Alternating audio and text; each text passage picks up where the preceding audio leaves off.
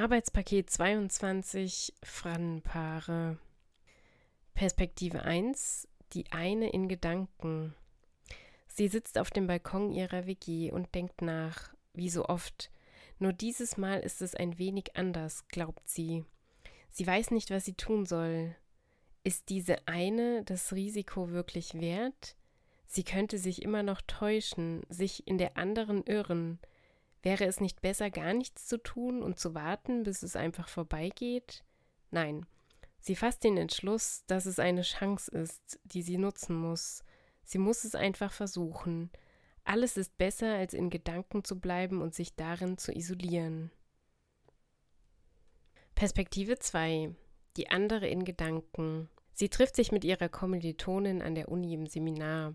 Sie tauschen sich über die eine aus, die ihr gesagt hat, dass sie in sie verliebt sei. Es war eine Freundin von ihr. Ausgerechnet in mich hat die sich nun verliebt, obwohl sie mit so etwas nun überhaupt nicht klarkommt, denkt sie. Ja, ein bisschen war da schon, aber jetzt hat sie es sich halt anders überlegt, schämt sich dafür, dass sie auch nur einen Gedanken daran verschwendet hat. Auf jeden Fall steht sie selbst nicht auf Franz, das weiß sie jetzt genau. Sie will das auch gar nicht ausprobieren, viel zu kompliziert. Es war halt nur so eine kurze Phase, in der sie dachte, dass es vielleicht besser sei. Eine Verirrung, nichts weiter. Muss sie jetzt weiter mit der befreundet sein? Eigentlich möchte sie das nicht. Nicht noch jemanden, der sie anhimmelt. Das passiert ständig mit einem ihrer Kumpels und jetzt auch noch bei Freundinnen. Wie anstrengend. Sie macht doch gar nichts. Sie war wahrscheinlich einfach wieder zu nett. Und das kommt dann dabei raus. Natürlich hat sie nichts gegen Homosexuelle, aber sie zählt sich auf gar keinen Fall dazu. Klar, es ist ja mal ganz witzig, wenn jemand vom eigenen Geschlecht auf einen steht, aber was zu Ernstes sollte daraus wirklich nicht werden. Selbst bei Frannenfreundschaften muss man jetzt aufpassen. Sie freundet sich sowieso generell lieber mit Maus an, denn mit denen ist es halt einfacher. Okay, sie gibt zu, dass sie es mag, wenn die manchmal Dinge für sie erledigen, und sie nimmt die Hilfe gerne an, aber sie will ja eigentlich niemanden ausnutzen. Die machen das ja freiwillig. Sie zwingt sie nie dazu. Manchmal kommen sie ja auch von selbst an und bieten unbedingt ihre Hilfe bei Reparaturen oder sonstigem an. Wieso sollte sie deren Hilfe denn ausschlagen? Denen gibt das doch voll was, wenn sie von ihr gebraucht werden, egal in welcher Weise. Klar, ihr ist bewusst, dass der ein oder andere wahrscheinlich glaubt, dass sie nun mehr von ihm will, aber das ist ja schließlich nicht ihr Problem. Sie lächelt die nur an, weil sie halt freundlich sein will, nicht weil sie jemandem etwas vormachen möchte. Nein, sie ist halt einfach so, da kann sie nichts dafür. Ihre Freunde haben das ja auch irgendwie akzeptiert, alle miteinander. Und sie hat viele Freunde. Die andere hatte wahrscheinlich nicht mal das. Wahrscheinlich war sie selbst eine von vier Freunden oder Leuten, die sie überhaupt kannte. So jemand wie die geht doch auch nicht aus oder lernt neue Leute kennen. Die ist halt jemand Langweiliges.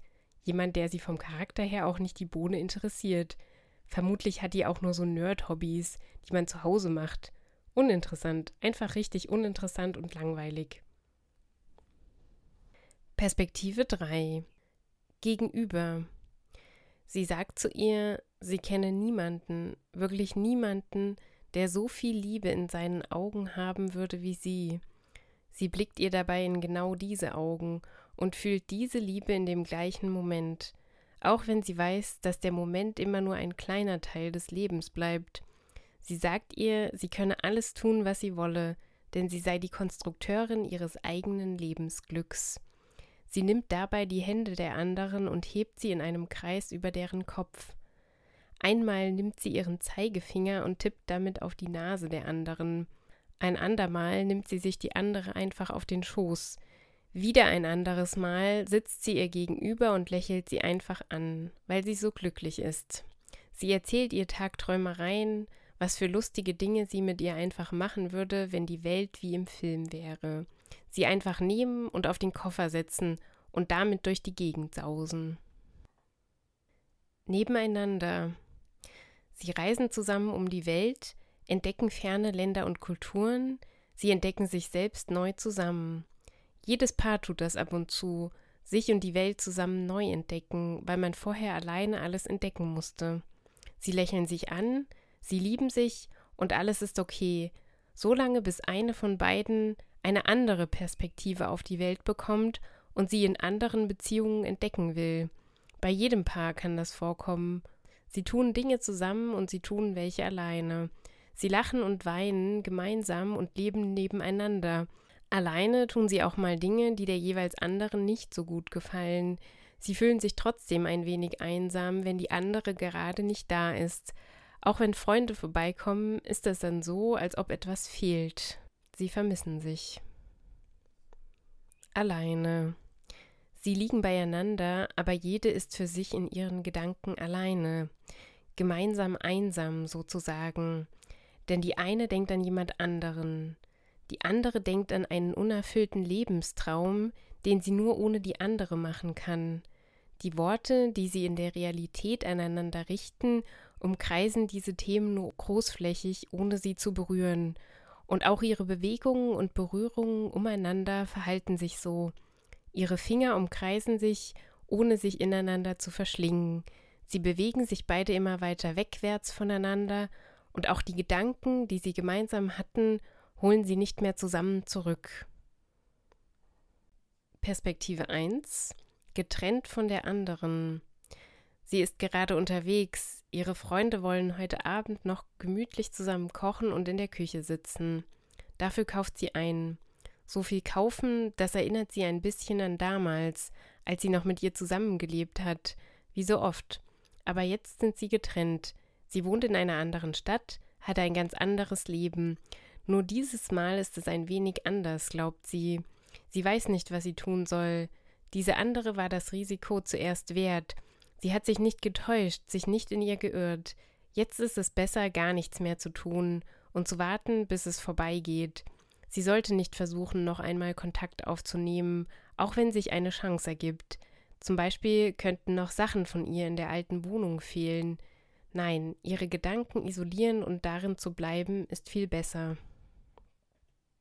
Perspektive 2 Getrennt von der einen. Sie trifft sich mit ihrer Kollegin bei der Arbeit. Sie tauschen sich über einen Kollegen aus, der einen Partner hat. Es ist ein guter Freund. Ausgerechnet in den hat sie sich nun verliebt, obwohl er mit so etwas überhaupt nicht klarkommt, denkt sie. Ja, ein bisschen war da schon von ihm, aber jetzt hat er es sich anders überlegt, schämt sich dafür, dass er auch nur einen Gedanken daran verschwendet hat. Auf jeden Fall steht er nicht auf Franz, das weiß sie jetzt genau. Er will das auch gar nicht ausprobieren, viel zu kompliziert. Es war halt nur so eine kurze Phase, in der er dachte, dass es vielleicht besser sei. Eine Verirrung, nichts weiter. Muss sie jetzt weiter mit ihm befreundet sein? Eigentlich möchte sie das nicht. Nicht noch jemanden, den sie anhimmelt. Er macht eigentlich gar nichts, er ist einfach sehr nett und das kommt dann dabei heraus, wenn sie mit ihm Kontakt hat. Natürlich hat sie nichts gegen Homosexuelle, aber sie zählt ihn auf keinen Fall dazu. Selbst bei Maufreundschaften muss sie jetzt also aufpassen. Die eine war auch erst nur eine gute Freundin, bevor mehr daraus wurde. Sie freundet sich immer noch lieber mit Maus an, denn mit denen ist es halt einfacher. Okay, sie gibt zu, dass sie es nicht mag, wenn die sich einfach nicht von selbst melden, weil sie zu faul sind. Aber sie hat nicht mehr so viele Freunde, seit sie arbeitet. Die andere hat wahrscheinlich jetzt total viele. Sie geht aus und lernt ständig neue Leute kennen, hat sie gehört, während sie selbst in ihrem Leben an Langeweile sterben wird. Aber mit der einen war es sowieso immer anders. Sie konnte sich nie ganz ausleben, immer hat sie nur in Gedanken an ihre Lebensträume denken können. Jetzt, wo sie frei ist und bald viel Geld verdient hat, wird sie sich bestimmt die ein oder andere Reise gönnen.